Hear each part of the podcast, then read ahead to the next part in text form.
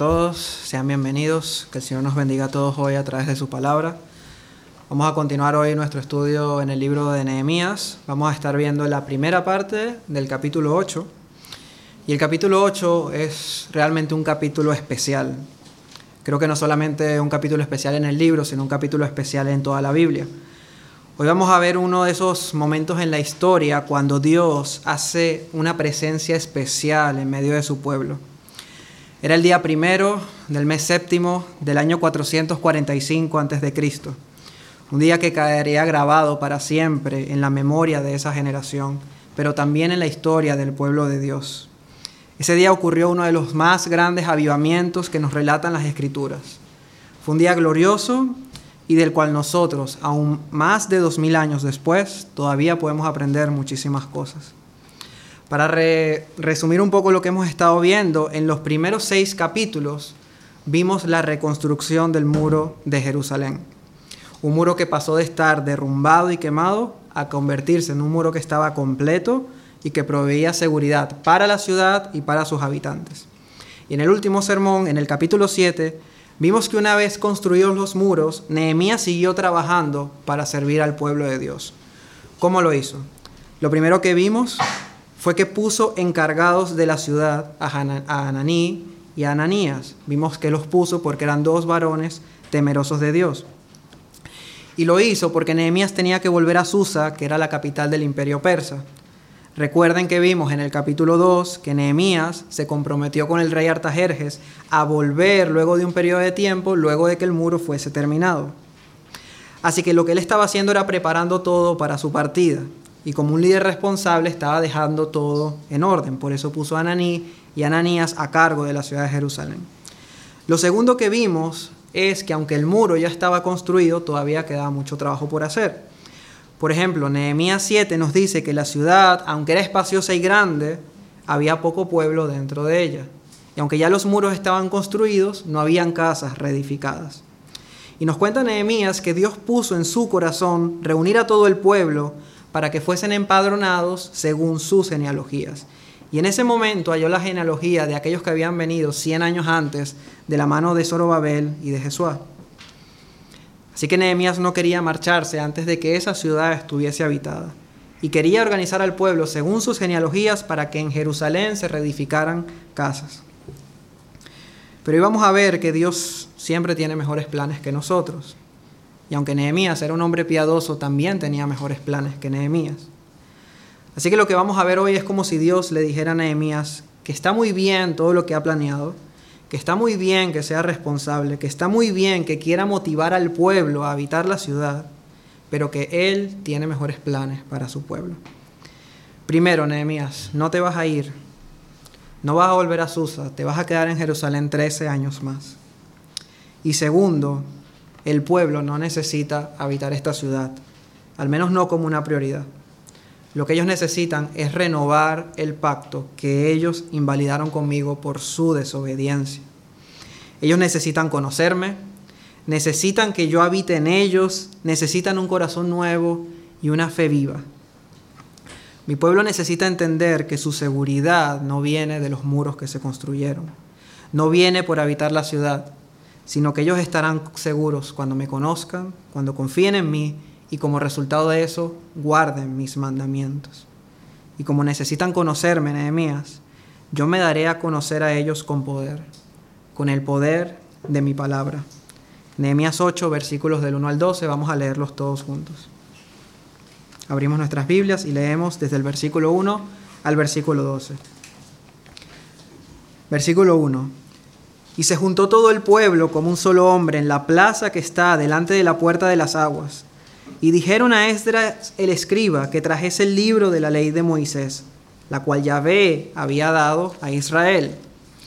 Y el sacerdote Esdras trajo la ley delante de la congregación, así de hombres como de mujeres, y también de todos aquellos que podían entender. Lo hizo el primer día del mes séptimo. Y leyó en el libro delante de la plaza que está delante de la puerta de las aguas. Lo hizo desde el alba hasta el mediodía, en presencia de hombres y de mujeres, y de todos los que podían entender. Y los oídos de todo el pueblo estaban atentos al libro de la ley.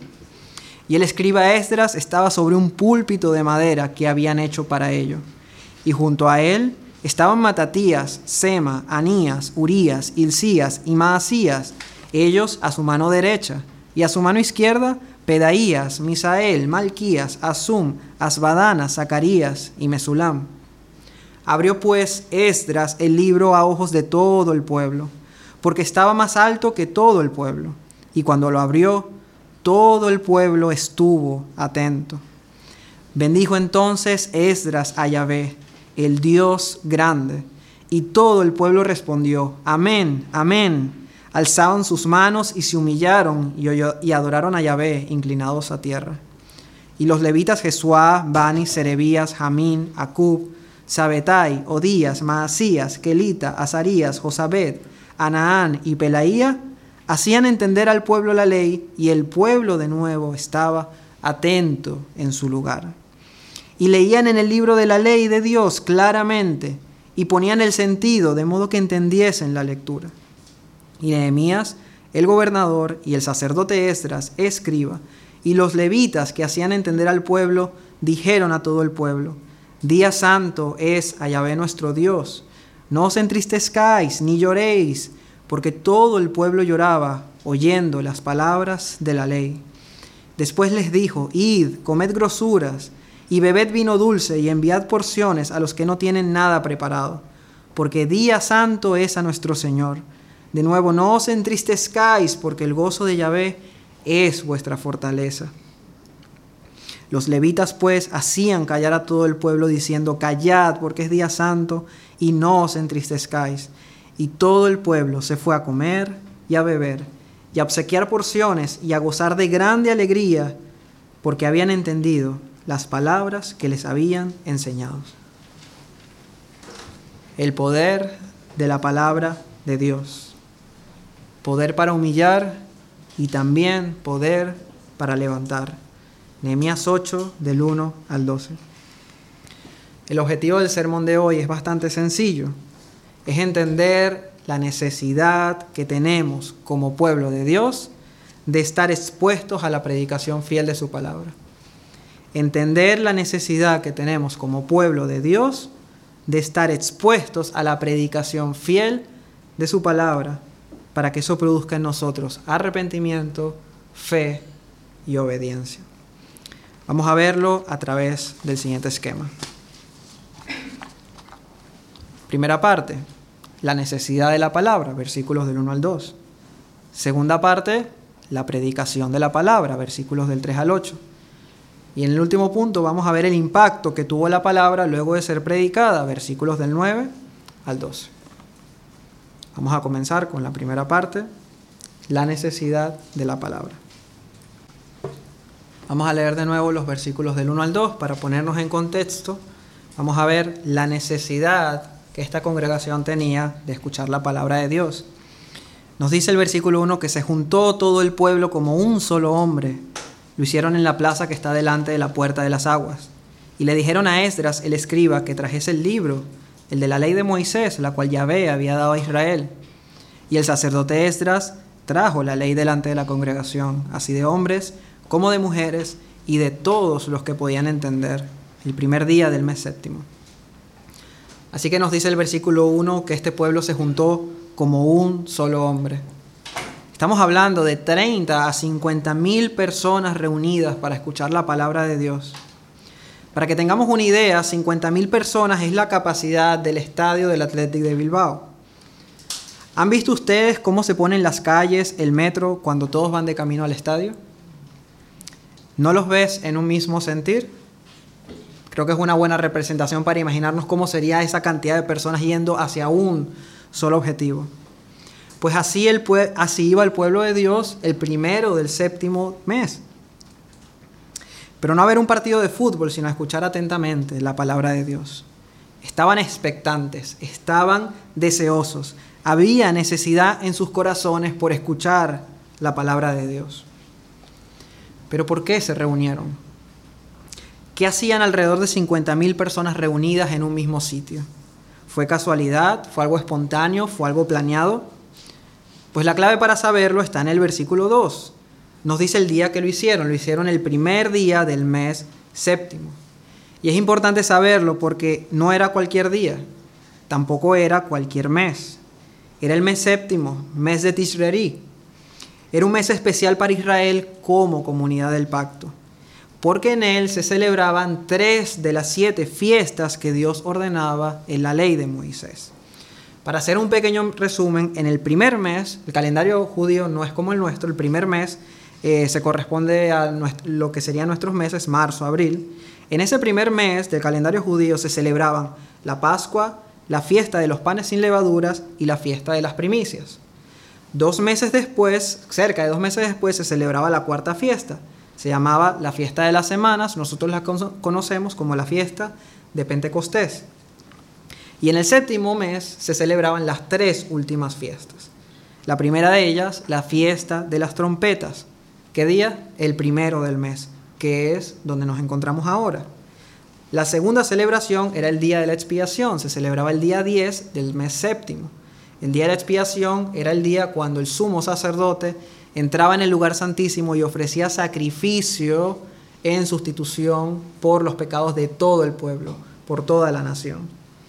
Y finalmente encontramos la fiesta de los tabernáculos que se celebraba durante ocho días, del 15 al 22 del mismo mes una fiesta donde se celebraba y se recordaba la salvación de Dios sacándolos de Egipto, pero también cómo les proveyó y cómo les protegió durante 40 años en el desierto mientras vivían en tiendas o en tabernáculos. Así que aquí está el pueblo de Dios reunido el primero del mes séptimo, tiempo para celebrar la fiesta de las trompetas, tiempo de empezar a, a comportarse como la comunidad del pacto que celebra estas festividades para recordar cuán grande es Dios. En Levítico 23 encontramos una pequeña descripción de esta fiesta y dice lo siguiente. Le dice Dios a Moisés, habla a los hijos de Israel y diles, en el mes séptimo, el primero del mes, tendréis día de reposo. Una conmemoración al son de trompetas, o sea, un día para recordar, un día para recordar lo que ha hecho Dios, al son de trompetas, al son de júbilo, al son de alegrías, y una santa convocación. Ningún trabajo de siervo haréis, y ofreceréis ofrenda encendida a Yahvé. Una ofrenda encendida, se sacrificará un animal. Así que con respecto a esta fiesta, esta fiesta era un día que consagraba el mes 7 como un mes de reposo y de gozo en el Señor. Lo consagraba al son de trompetas o de cuerno de carneros con el cual hacían los sonidos y marcaba el inicio de los eventos más representativos de ese mes. Las trompetas también hacían un llamado a congregarse para escuchar la voz de Dios y ese día definitivamente la escucharían al escuchar su palabra. El tocar trompeta también era una forma de pedir ayuda a Dios y esperar su respuesta. Y ese día ciertamente Dios haría presencia y vendría en su ayuda. Por último, la fiesta de las trompetas marcaba el inicio del calendario civil judío. El primero del mes séptimo era una especie de año nuevo, aunque era el mes 7, como se terminaba la cosecha y el año de agricultura terminaba en ese momento, el mes 7 marcaba como un inicio de un nuevo año. Así que se comenzaba un año nuevo. Es como si su pueblo se reuniera expectante y agradecidos porque Dios les había rescatado para volver a comenzar de nuevo. Un nuevo comienzo, un año diferente a los cientos de años que llevamos sin obedecerte, Señor. Y para comenzar de una manera diferente, nosotros necesitamos escuchar tu palabra. Nosotros queremos oír tu voz. Queremos que este nuevo comienzo sea diferente. Y sabemos que para eso nosotros necesitamos tu palabra. Y por eso la necesitaban, por eso la pidieron. Y es que ellos recordaban que la razón por la que su vida se había vuelto miserable y por lo que la ira de Dios había venido sobre ellos había sido por no escuchar la voz de Dios. Jeremías nos recuerda, antes de ir al cautiverio, las advertencias de Dios y Dios les avisa a través de Nehemías, he aquí yo traigo mal sobre este pueblo. ¿Cuál era ese mal? Los llevaría cautivos a Babilonia. ¿Por qué? Porque no escucharon mis palabras y aborrecieron mi ley. Así que después de la disciplina de Dios de 70 años en Babilonia y después de casi 100 años desde el primer regreso a Jerusalén, el pueblo de Dios se reúne. y esta vez sí con un corazón deseoso de escuchar a Dios. Señor, ya lo hemos entendido. Hemos entendido que no podemos hacer nada fuera de ti. Queremos escucharte y queremos saber quién eres. Queremos saber lo que tienes para decirnos.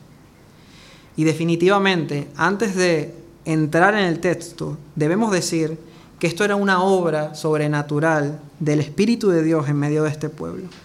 Porque cualquier anhelo espiritual como el que vemos aquí, deseosos de escuchar su palabra, nunca debe ser atribuido al hombre, sino a la obra sobrenatural del Espíritu Santo. Si hoy has venido con deseos de escuchar la palabra, dale toda la gloria a Dios. Cuando desees orar, cuando cánticos de alabanza salgan de tu boca de manera espontánea y llenos de gratitud, dale gracias a Dios. Nunca te jactes en tu espiritualidad, porque es una obra de su espíritu. Y lo que vemos aquí es la continuación de ese anhelo y de esa obra que el Espíritu estaba haciendo en sus corazones. Y es muy interesante porque los que pidieron escuchar la palabra fue el pueblo. O sea, no vino Esdras y se colocó y empezó a predicar y les llamó a que escuchasen, sino que ellos solicitaron que se les trajera la palabra. Versículo 1. Y dijeron a Esdras, el escriba, que trajese el libro de la ley de Moisés, la cual Yahvé había dado a Israel. Y notemos que es interesante que ellos no querían escuchar a Esdras. Ellos no querían las opiniones de Esdras. Ellos tampoco querían solamente escuchar acerca de Dios.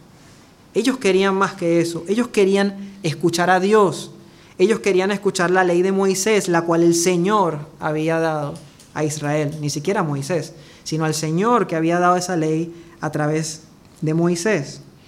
Y cuando dice que escucharon la ley de Moisés, se refiere a los cinco primeros libros del Antiguo Testamento. Es cierto que no la leyeron toda porque no daba suficiente tiempo, pero mucha parte de, esa, de esos cinco primeros libros probablemente fue leída durante ese día. Este pueblo no quería palabras de ánimo, no quería algo que les resolviera sus problemas, ellos querían escuchar la palabra.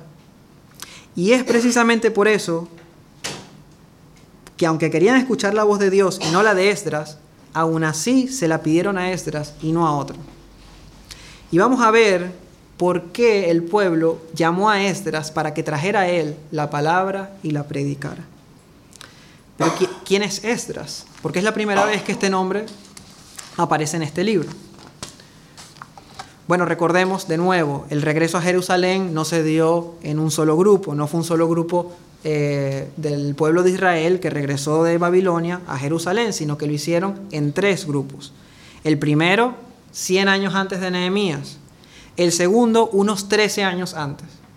Y ese segundo grupo estuvo liderado por Esdras, o sea que cuando Nehemías llega a Jerusalén, Esdras ya tiene 13 años allí. Esdras, enviado como un líder espiritual de Israel, enviado por el rey Artajerjes para instruir al pueblo de Dios en la ley.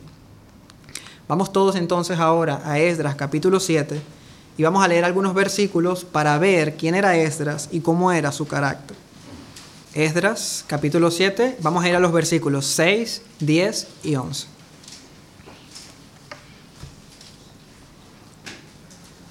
versículo 6. Este Esdras subió de Babilonia. Era escriba diligente en la ley de Moisés que Yahvé Dios de Israel había dado. Y le concedió el rey, el rey Artajerjes, todo lo que pidió, porque la mano de Yahvé, su Dios, estaba sobre Esdras. Que vemos allí que era un escriba diligente en la ley. Luego veremos un poco qué significa eso. Versículo 10 porque Esdras había preparado su corazón para inquirir la ley de Yahvé, inquirir, para examinarla, para escudriñarla. Pero no solo eso, también para cumplirla. Y no solo eso, también para enseñarla en Israel sus estatutos y decretos. Versículo 11. Esta es la copia de la carta que dio el rey Artajerjes al sacerdote Esdras escriba versado, o sea que no solo era un escriba, sino que era un escriba con mucho conocimiento de las escrituras, conocimientos en los mandamientos de Yahvé y en sus estatutos a Israel.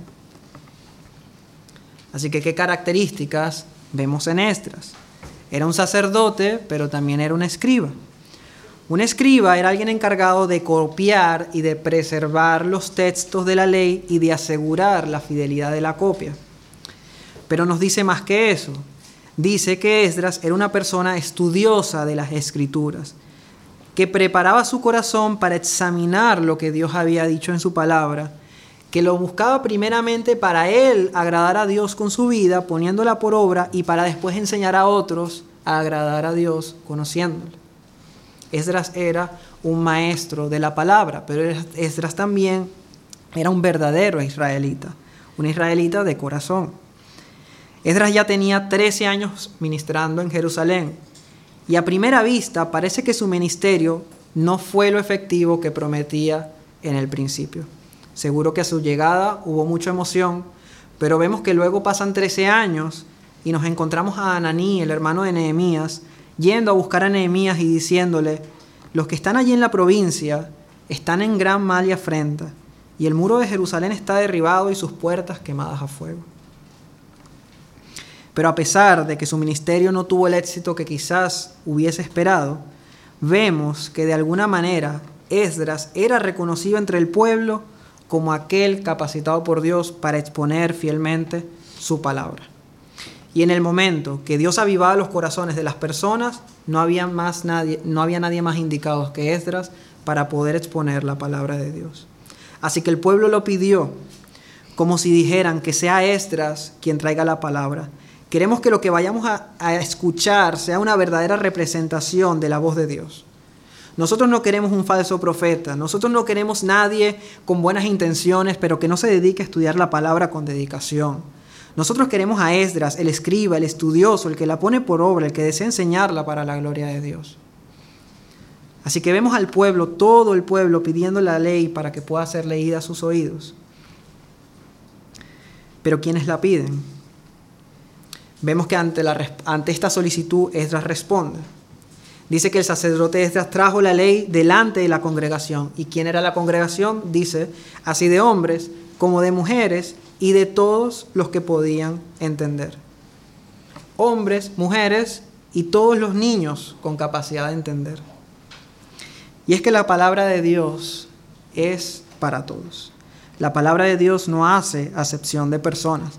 La palabra de Dios no excluye entre sexos ni edad, no les importa la nacionalidad ni la cultura, no importa qué estatus económica tenga, nada.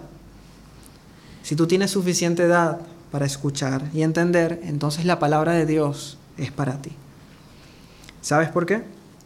Porque sin importar ninguna de estas cosas que ya hemos mencionado, la realidad es que por naturaleza todos somos pecadores, hombres, mujeres, niños, ancianos, ricos y pobres.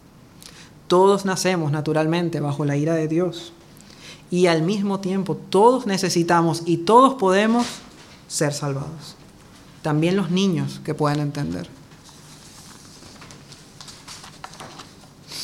Así que me dirijo de una manera especial a esos niños, a esos chicos jóvenes que pueden entender y que por eso están aquí escuchando la palabra.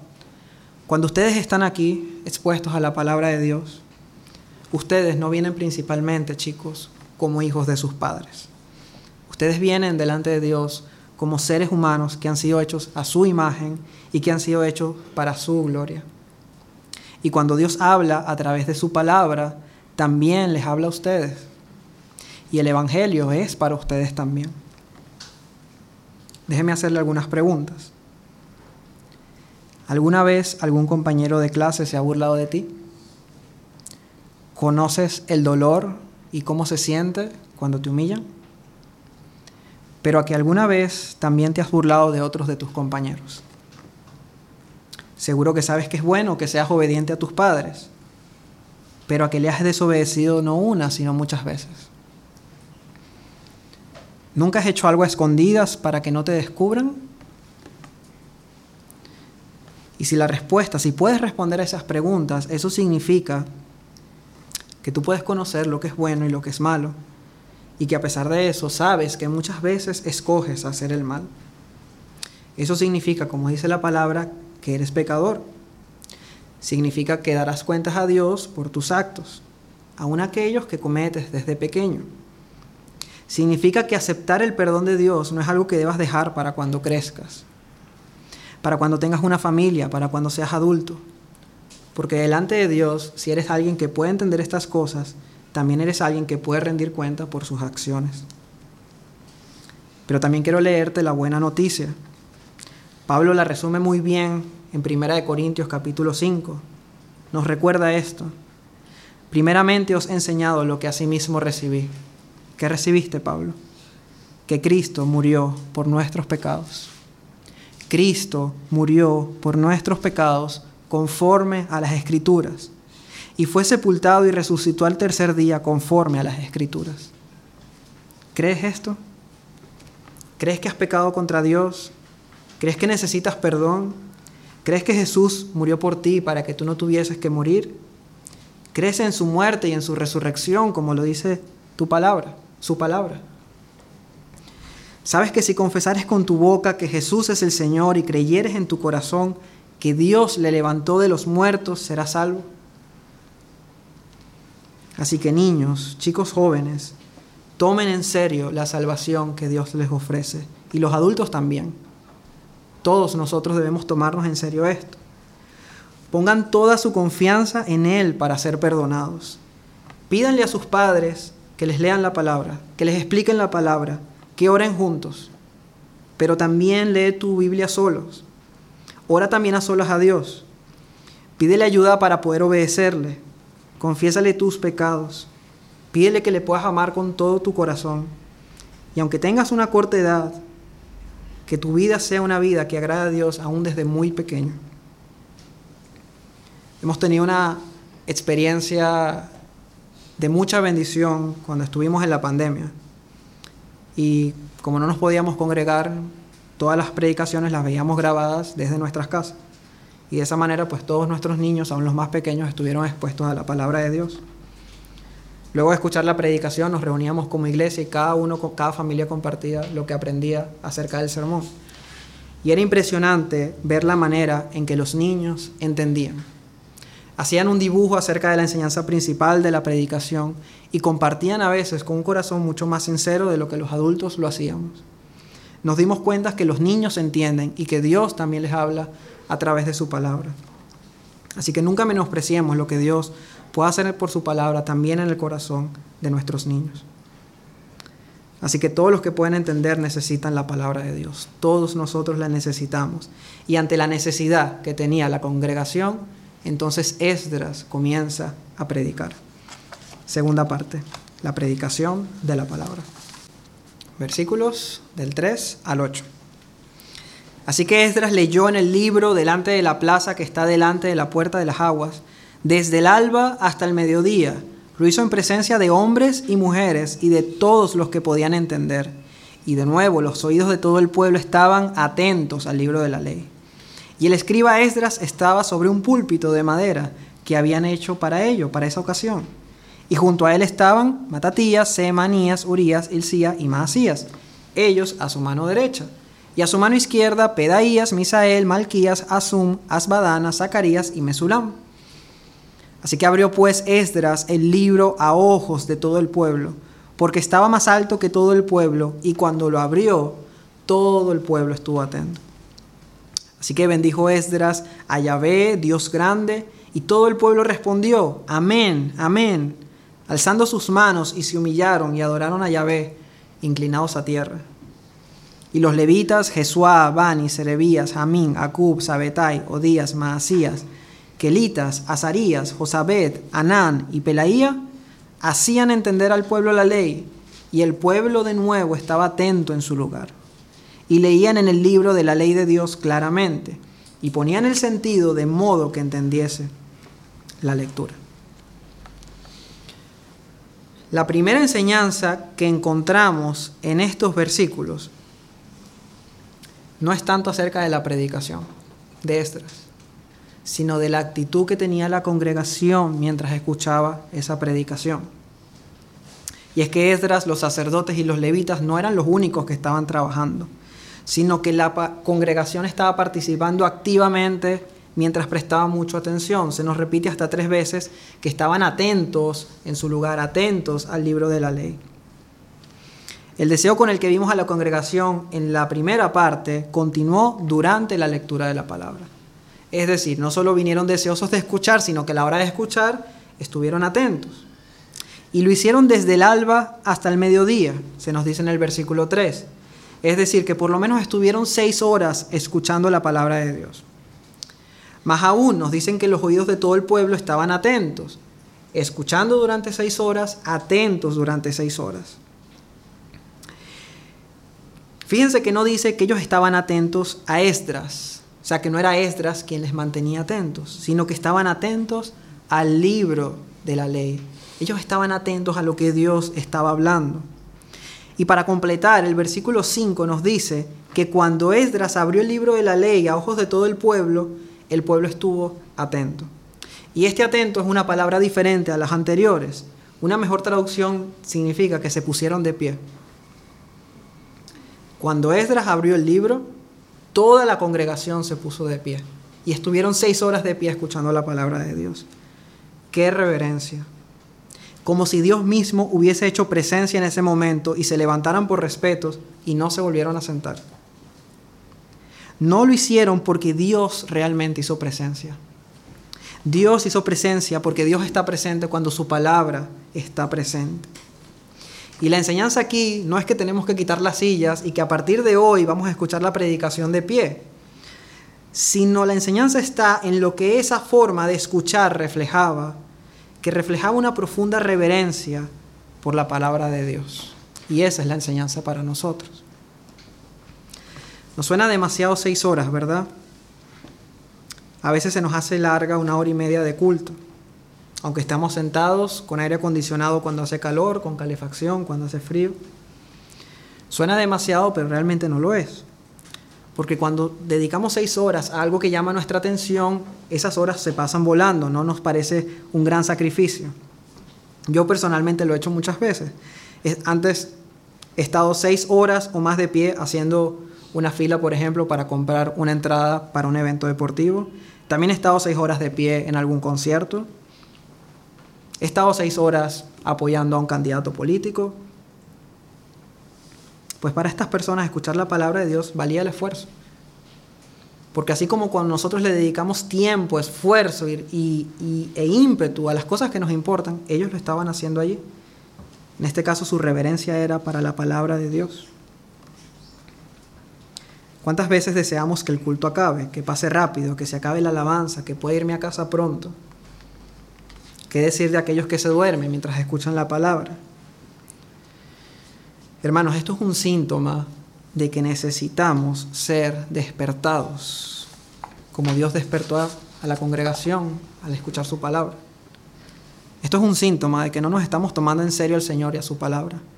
Es un síntoma de que no nos preparamos bien al venir. Debemos prepararnos mejor. Debemos orar al Señor por hambre por su palabra. Debemos reconocer que esa desidia está en nuestro corazón y debemos orar para que desaparezca. El problema a veces no es tanto que esas cosas ocurran en nuestro corazón. Llegamos un día, estamos cansados, se nos hace pesado escuchar la palabra, puede suceder. Pero cuando eso empieza a ocurrir de manera sistemática, hay un problema. Y el problema suele estar en que no reconocemos lo grave de que nos sintamos así. Y lo dejamos pasar y nos acostumbramos a estar escuchando, durmiéndonos, cansados, sin emoción, sin ánimo y no nos ponemos delante del Señor a clamar para que nuestra actitud al llegar no sea esa. Prepararnos mejor el domingo para no venir cansados. Orar al Señor para que cuando cantemos lo hagamos con gozo, para que cuando escuchemos estemos atentos, para que cuando terminemos deseemos servirle.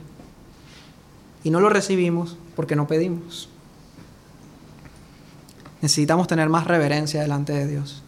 Muchas veces lo hemos dicho, lo ha repetido el pastor al iniciar. Solamente el llegar a tiempo es una muestra de reverencia. Pero a veces vamos más allá porque no solamente no llegamos a tiempo, sino que llegamos tarde y en vez de buscar rápido un sitio para sentarnos, estamos saludando a todo el mundo e interrumpiendo el servicio del Señor.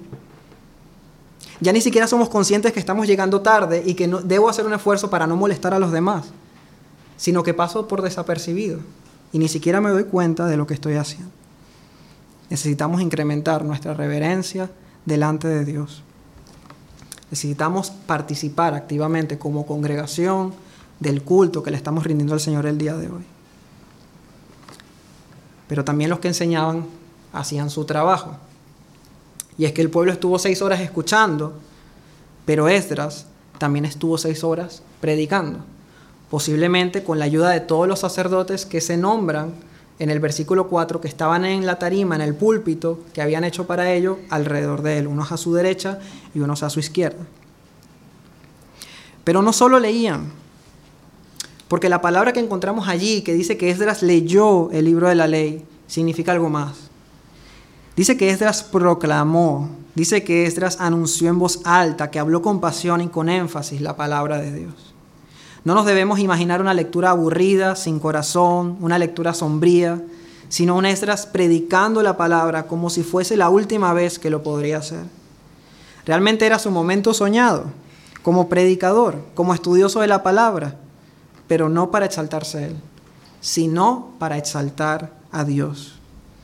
Y es lo que vemos en los siguientes versículos, que todo lo que prepararon para ese día estaba diseñado muy cuidadosamente para que se viera que quien estaba siendo exaltado era Dios y su palabra y nadie más.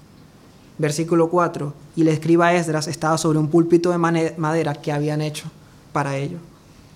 Se habían preparado, habían hecho una plataforma desde donde se leería la palabra, pero también donde Esdras estaría en alto junto a los demás hombres que ya nombramos. Hombres que respaldaban el mensaje de la palabra y ayudaban con la lectura. Versículo 5 nos refuerza esta idea. Esdras abrió el libro a los ojos de todo el pueblo porque estaba más alto que todos ellos. Así que querían que fuese un día donde la palabra de Dios fuese puesta en alto y que se viera que lo que se estaba leyendo era el libro de la ley y no la opinión de Esdras. Así que con el libro abierto, que realmente no era un libro como lo tenemos ahora, era un rollo de papiro y se enrollaba como tenían el Antiguo Testamento en esa época. En ese momento Esdras bendice a Dios. Dice que bendice al gran Dios en medio de toda la congregación. Y ellos respondieron, amén, amén, que así sea, que Dios sea exaltado. Y levantaron sus manos, orando al Señor, humillaron sus rostros y adoraron. Y todo esto era simplemente un comienzo de todo lo que estaba por venir. Y es que junto a la lectura, Esdras y los levitas hicieron lo que todo predicador debe hacer, leer la palabra y explicar la palabra. Y para, para que eso se pudiese hacer con tantas personas, parece que esta mega conferencia donde se reunieron más de 30.000 personas, se dividió en pequeños grupos de estudios bíblicos. Así que los levitas asistían en esta tarea. Con respecto al ministerio de Esdras, durante esos 13, 14 años, parece que no había podido impactar al pueblo. Pero lo que sí vemos es un grupo de hombres que habían sido instruidos seriamente en el estudio de las escrituras. El trabajo de Esdras parece que consistió en instruir a futuros maestros de la palabra.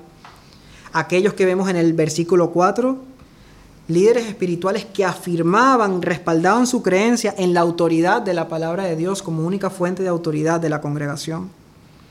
Y aquellos que estaban junto a Esdras, los levitas, los vemos enseñando y explicando la palabra que Esdras predicaba desde el púlpito.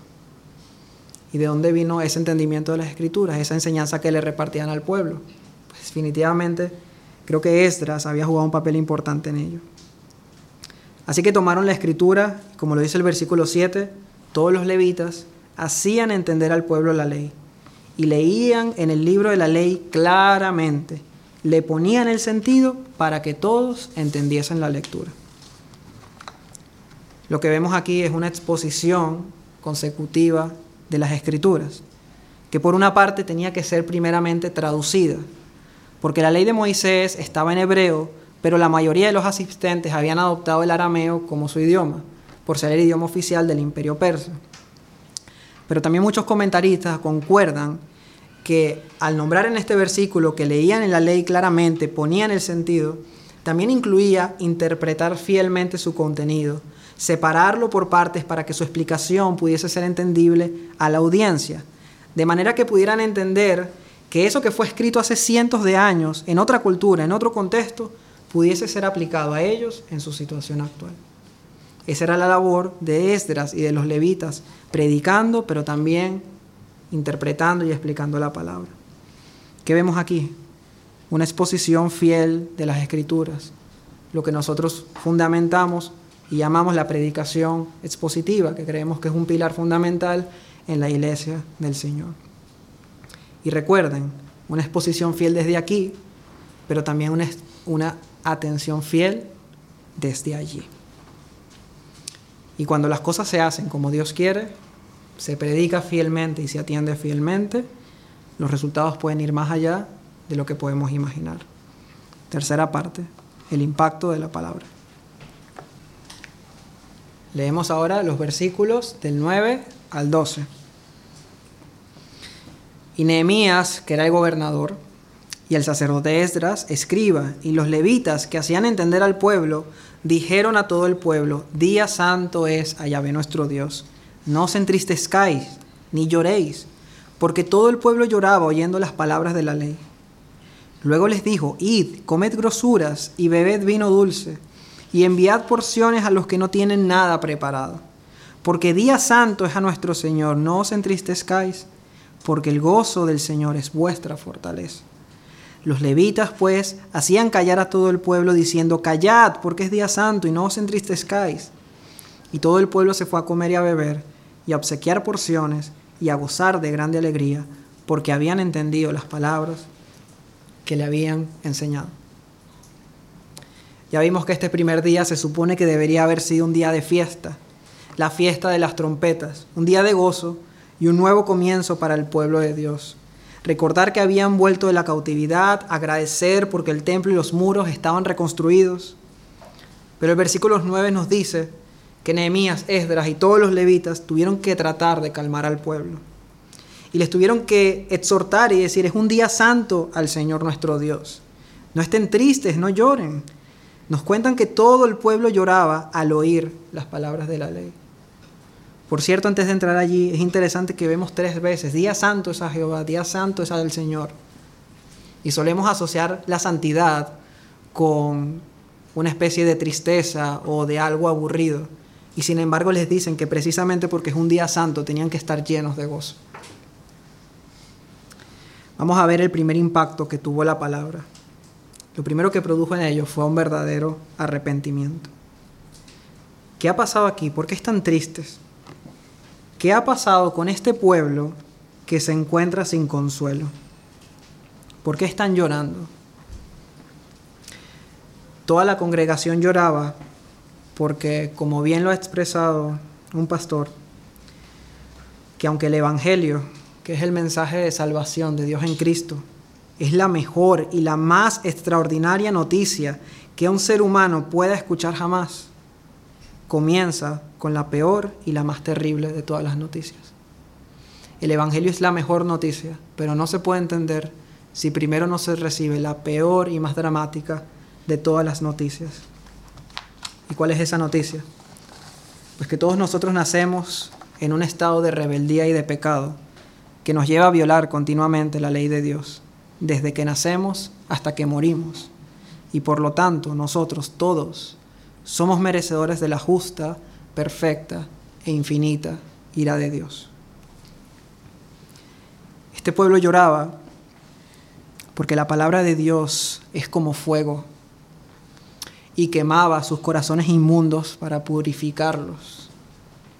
Este pueblo lloraba porque la palabra de Dios es como martillo que quebranta la piedra, la piedra de nuestros corazones duros, endurecidos por nuestro pecado.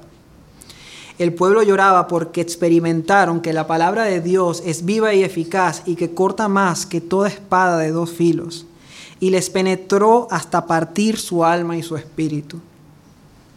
Discernió sus pensamientos y las intenciones de su corazón.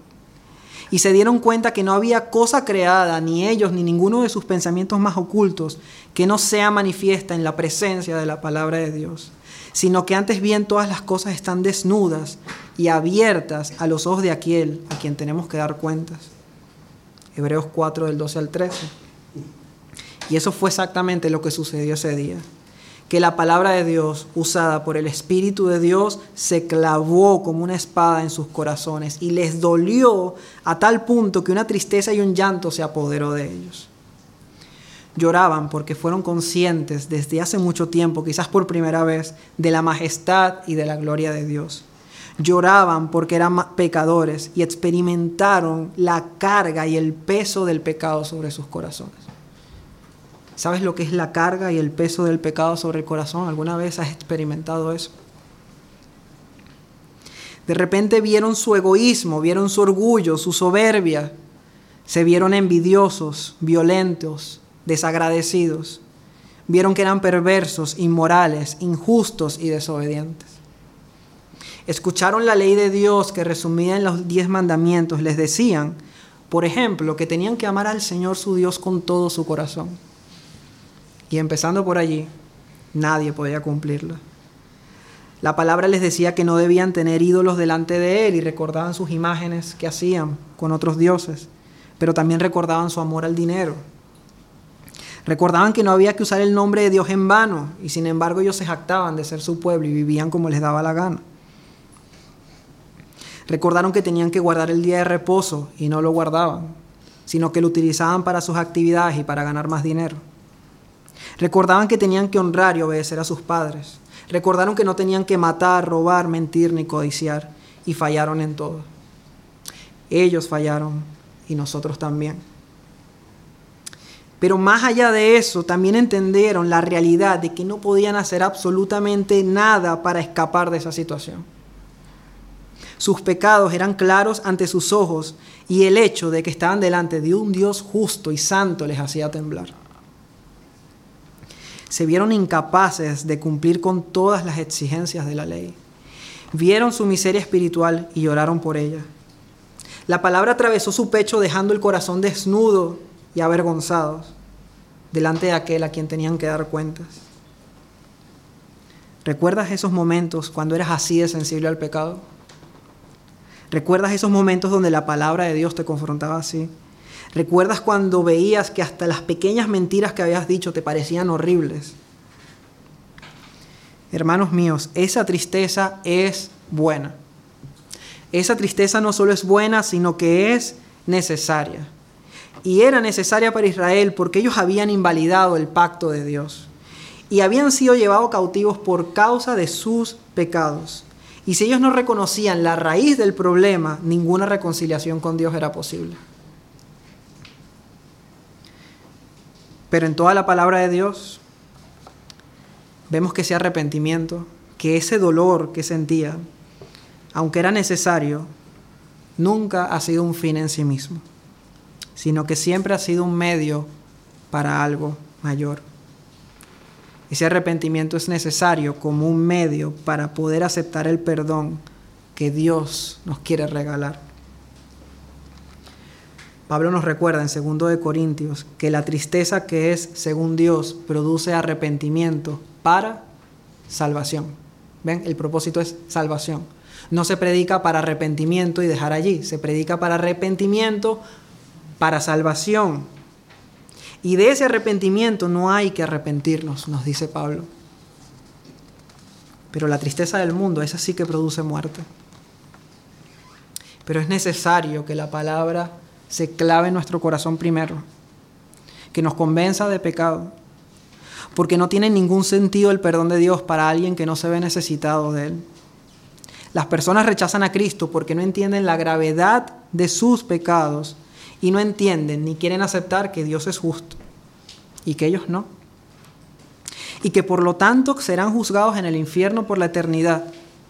Y hasta que alguien no entienda eso, el amor de Dios y su perdón no tiene ningún valor ningún valor. Solo cuando aceptas y asumes y entiendes que tienes cáncer, como el cáncer del pecado, y entiendes que vas a morir, entonces aceptarás ir al médico para que te sanen. ¿De qué vale que tengas al mejor oncólogo del mundo si tú no tienes cáncer? Ese médico no es para ti. Pero ahí si te convencen de que si lo tienes, saldrías corriendo para que te atienda de primero el día siguiente. Solo cuando ves que te estás ahogando en el mar de tus pecados y que estás a punto a morir en sus profundidades, aceptarás y clamarás por un salvavidas. Pues solo cuando una persona reconoce su miseria espiritual, podrá correr y por la fe abrazar al Salvador que Dios nos ha enviado. Y ese Salvador es nuestro Señor Jesucristo. Y Pablo nos explica que ese era el propósito de la ley que la ley no se nos fue dada para cumplirla, porque no podemos, porque somos pecadores. Así que le dice a los Gálatas, de manera que la ley ha sido nuestro ayo, ha sido nuestro tutor, ha sido nuestra guía para llevarnos a Cristo, a fin de que fuésemos justificados por la fe. La ley te convence de que estás a punto de morir por tus pecados. Y entonces necesitas un Salvador. Y por eso la ley te guía a Cristo, porque te convence de tu necesidad de ser salvado. Y una vez convencidos de pecado, y una vez conscientes de la gravedad de sus faltas, entonces Dios ahí sí trae consuelo. Y ese fue otro de los impactos que tuvo la palabra ese día en esa congregación. Porque una vez en ese estado de humillación, en ese estado de conciencia de pecado, Dios consuela el corazón. Así como lo intentaban hacer los levitas y Esdras y Nehemías, clamándole al pueblo, diciéndole, este es un día santo a nuestro Señor, no estén tristes, porque el gozo del Señor es vuestra fortaleza. Pero solo allí. Y esa enseñanza es la que encontramos por toda la escritura, que una vez que la palabra de Dios nos humilla, esa misma palabra nos levanta. Palabras duras para corazones duros. Palabras suaves para corazones suaves. Vamos a ver varios ejemplos que encontramos en la palabra. Primero, Vamos a ver varios ejemplos en la palabra de Dios donde la palabra humilla y levanta. Vemos a Isaías, el profeta, cuando ve su gloria. Isaías capítulo 6. Isaías se encuentra con la gloria de Dios y cuando ve a Dios con sus ojos dice, ay de mí, que soy muerto porque siendo hombre inmundo de labios y habitando en medio de pueblo que tiene labios inmundos, han visto mis ojos al rey, llave de los ejércitos. Y en ese momento, humillado, entonces volvió hacia mí uno de los serafines, teniendo en su mano un carbón encendido, tomado del altar, con unas tenazas. Y tocando con él, con ese carbón sobre mi boca, dijo, He aquí que esto tocó tus labios, es quitada tu culpa y limpio tu pecado. Eh, Isaías se humilló ante la gloria de Dios. Y en esa respuesta inmediatamente Dios quita su culpa, limpia su pecado con un carbón encendido en el altar que representaba que un sacrificio se había hecho para poder perdonar los pecados de Isaías. Lo vemos también con Juan el apóstol, ve la gloria de Cristo antes de escribir el Apocalipsis. En el capítulo 1, versículo 17 nos dice eso, cuando le vi, cuando vi a Jesús glorificado, caí como muerto a sus pies. Pero él puso su diestra sobre mí diciéndome, no temas, yo soy el primero y el último. Con Isaías fue el carbón del sacrificio quien le tocó. Y con Juan fue Jesús, el sacrificio consumado, que había venido después para morir por los pecados de todos los que creyeran en él. La enseñanza de, Jesús en el Sermón del Monte nos indica el mismo principio Bienaventurados, gozosos, alegres los que lloran. ¿Cómo es eso? ¿Cómo que alguien que llora puede ser alegre? Pues porque ellos recibirán consolación. Solo puede ser consolado alguien que primeramente llora por las miserias de sus pecados. Jesús también nos explica el ministerio del Espíritu Santo que estaba obrando en esa época cuando Esdras predicó la palabra. Dice Jesús a sus discípulos antes de partir, os conviene que yo me vaya, porque si no me fuera, el consolador, ¿quién es el consolador? El Espíritu Santo.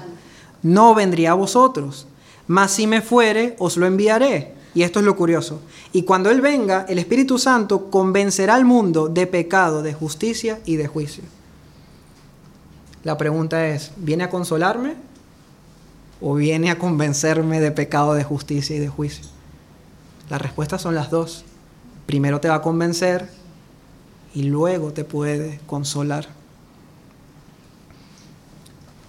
Quizás una de las manifestaciones más hermosas nos cuenta en la parábola del Hijo Pródigo.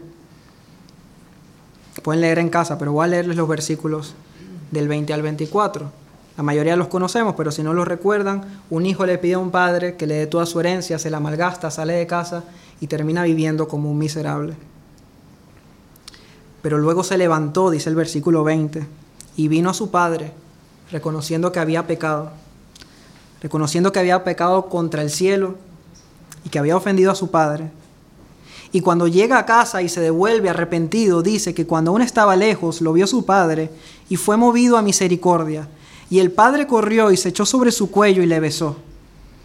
Y el hijo le dijo, Padre, he pecado contra el cielo y contra ti, ya no soy digno de ser llamado tu hijo. ¿Qué vemos allí? Arrepentimiento, ¿verdad? Está humillado, está llorando por su pecado. ¿Qué le dice el padre? El padre le dice a sus siervos, sacad el mejor vestido y vestidle, poned un anillo en su mano y calzado en sus pies, traed el becerro, el becerro gordo y matadlo, y comamos y hagamos fiesta. ¿Por qué? Porque hay que hacer fiesta si este, si este hijo tuyo es un pecador que se ha gastado tu dinero. Porque este mi hijo muerto era y ha revivido, se había perdido y es hallado, y comenzaron a regocijarse.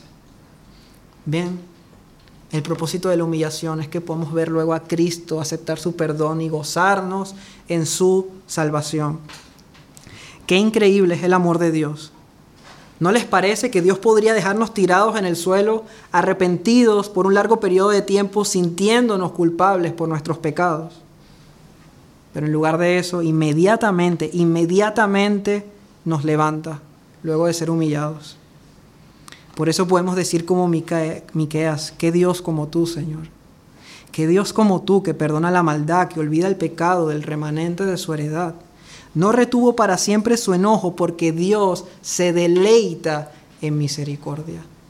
Dios ama derramar misericordia.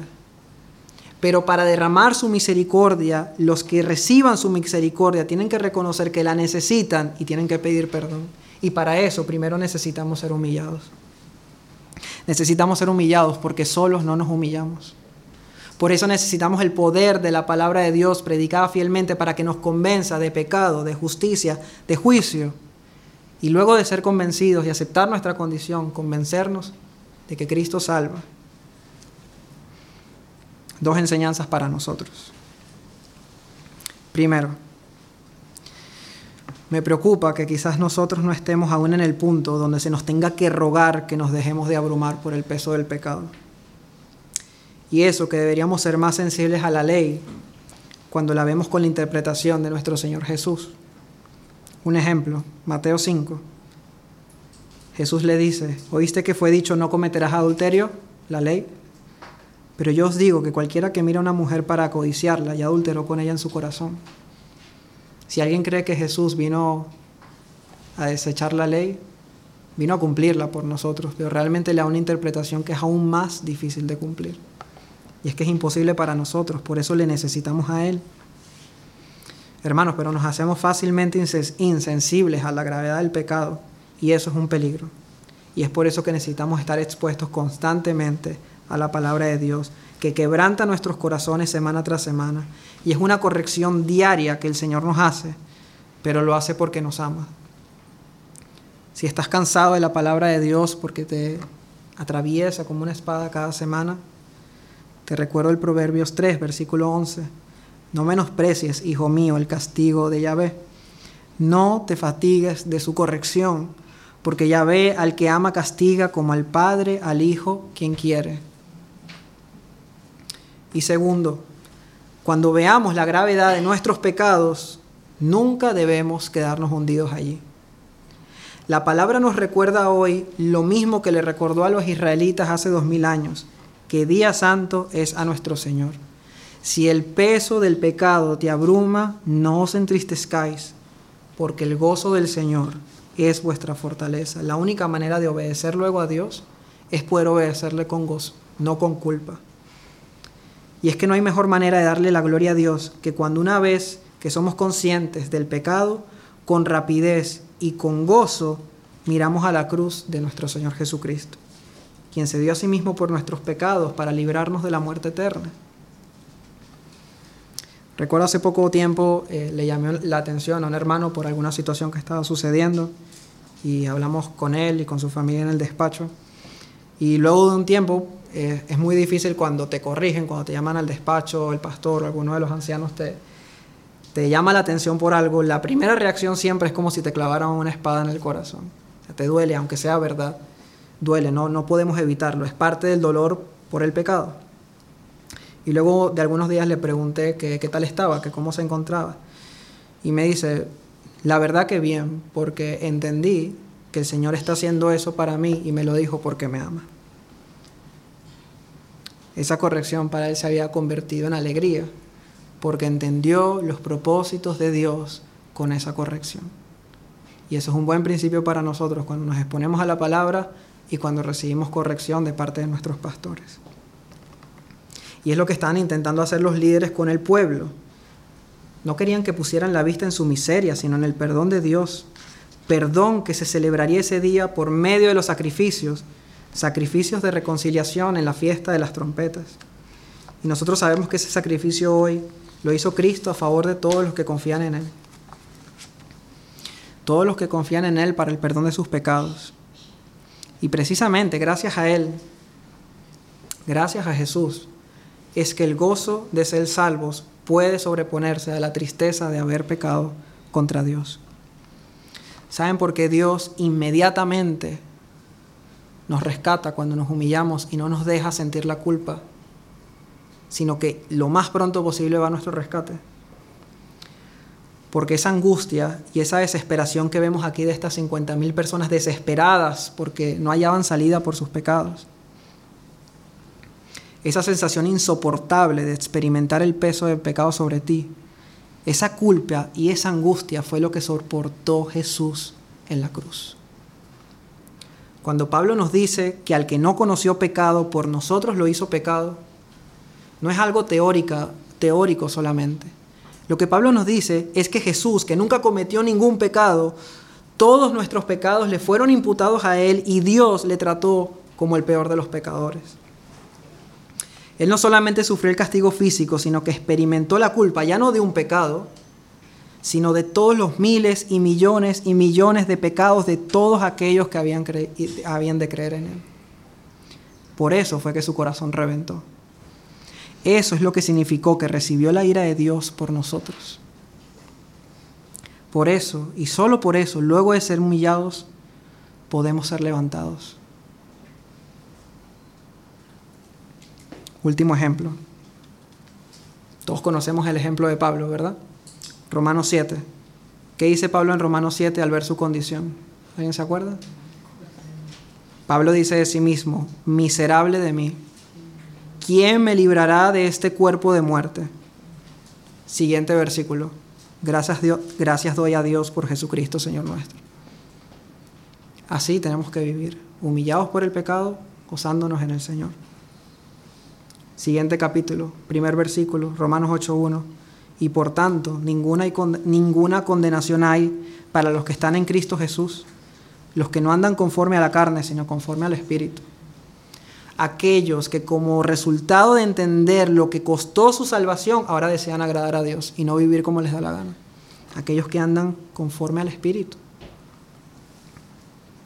Y así, cuando en Jerusalén se entendió se entendieron las palabras que les explicaban, se entendió el perdón de Dios, entonces, versículo 12, todo el pueblo se fue a comer y a beber y a obsequiar porciones a los que no tenían. Sus vidas empezaron a ser piadosas y transformadas y a gozar de grande alegría porque habían entendido las palabras que les habían enseñado. Y ya por último, termino. Era un día para gozarse en lo que Dios había hecho y celebrar. Ya habría tiempo para considerar la gravedad del pecado, porque el día 10 sería el día de expiación, un día de ayuno y silicio. Pero la renovación del pacto comenzó con un despliegue del amor de Dios a su pueblo, haciéndoles entender la palabra. Ese día, miles de personas enfrente de la plaza de la Puerta de las Aguas recibieron la palabra de Dios como ríos de agua viva que les limpiaron y les trajeron y les trajeron sanidad. En los siguientes sermones veremos la respuesta en obediencia de ese pueblo que recibió el amor de Dios. La obediencia como resultado y no como condición de su salvación. Pero de momento Dios hoy nos ha hecho un llamado, primero, a considerar la importancia de exponernos a la predicación fiel de su palabra. Porque si queremos ser avivados como lo fue Jerusalén, no podremos serlo sin estar en presencia de la palabra de Dios. ¿Por qué? Porque la fe es por el oír y el oír por la palabra de Dios. También se nos ha hecho un llamado hoy a examinarnos, a ver si estamos endureciendo nuestros corazones. Y al mismo tiempo se nos hace un llamado a ser consolados por Dios, por su amor derramado en la cruz para todos aquellos que hemos confiado en Él y solo en Él, gozarnos en su salvación y darle toda la gloria a Dios. Amén. Vamos a orar.